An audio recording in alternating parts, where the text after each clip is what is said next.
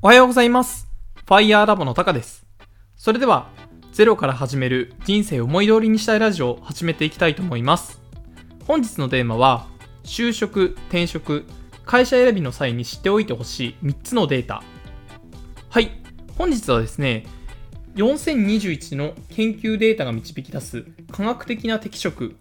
という鈴木優さんが書かれた本を読んでの感想になります。でですね、こちらメンタリスト DAIGO さんもおすすめしている一冊となっております。はい。まず簡単に、ま、まずなぜこの本を読もうと思ったかというきっかけなんですが、えっと現在私はちょっと転職活動をスタートしております。それでですね、その中で、まあ、どういった仕事に就けばいい、まあ、今後の自分の幸福度とか上がるんだろうって言った時に、まあ、この科学的な適職という本が目に入ったので、こちらを読ませていただきましたと。はい。で、実際に、えっ、と、知っておいてほしい3つのデータというところ、入っていきたいと思うんですが、まず1点目が、好きを仕事にするとスキルも伸びないというデータと、2点目が、仕事への情熱は自分が注いだリソース量に比例する。3点目が、適度なストレスは仕事満足度を高める。この3点になります。一つ一つ見ていきたいと思いますが、1点目の好きを仕事にするとスキルも伸びないというところで、あの研究データによるとですね、好きを仕事にするよりも、仕事は仕事と割り切って日々の業務に取り組むタイプの方が、スキルの向上もですし、仕事の継続率も高いという研究データが出ております。ですので、まあ、あの今の時代ですね、結構好きを仕事にとかっていうキーワードとか結構聞くと思うんですけれども、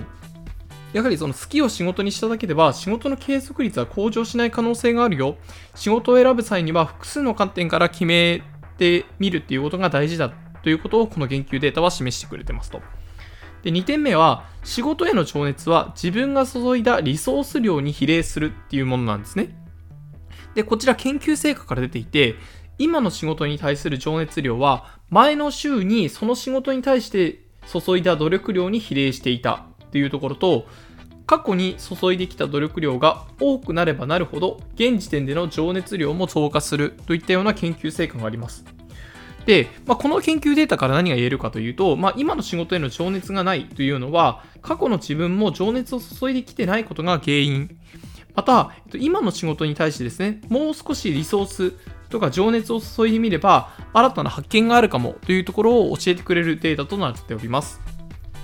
で、3点目ですね。こちらは適度なストレスは仕事満足度を高めるというところで、えー、とやはりですね、適度なストレスがあった方が以下3つの効果があることが知られています。1点目が仕事の満足度を満足度を高めるというところ。2点目が会社へのコミットメントを改善するということ。3点目が離職率を低下させるということですね。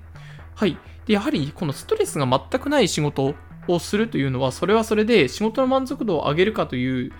いうまあ、そういう簡単な話ではないというところをあの教えてくれてますし、まあ、適度なストレスというのはやはり重要なんだなということを教えてくれてますと。はい。皆さん、この3つのデータ、いかがだったでしょうか？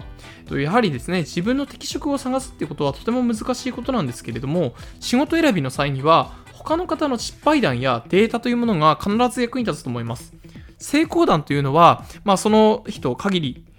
のものが多いかもしれませんが、失敗談ということは、あの少なからず自分にすごくいい影響を与えると思うので、こういうような失敗談だとかデータっていうものをよく見ていくといいかもしれません。また、就職や転職を検討されている方は、ぜひですね、今後の自分の人生で間違った選択をしないためにも、この科学的な適職という本を読んでみることをお勧めします。はい。それでは本日の本題は以上で終了となります。とこのようにですね、自分は音声配信や、この音声配信の原稿をまとめているノートというものを毎日更新しておりますので、ぜひ見ていただければと思っております。また、ブログやツイッターもやっていますので、ぜひですね、ツイッターの方をフォローしていただけたら嬉しいです。それでは、本日の放送は以上で終了とします。ご清聴していただきありがとうございました。ではまた。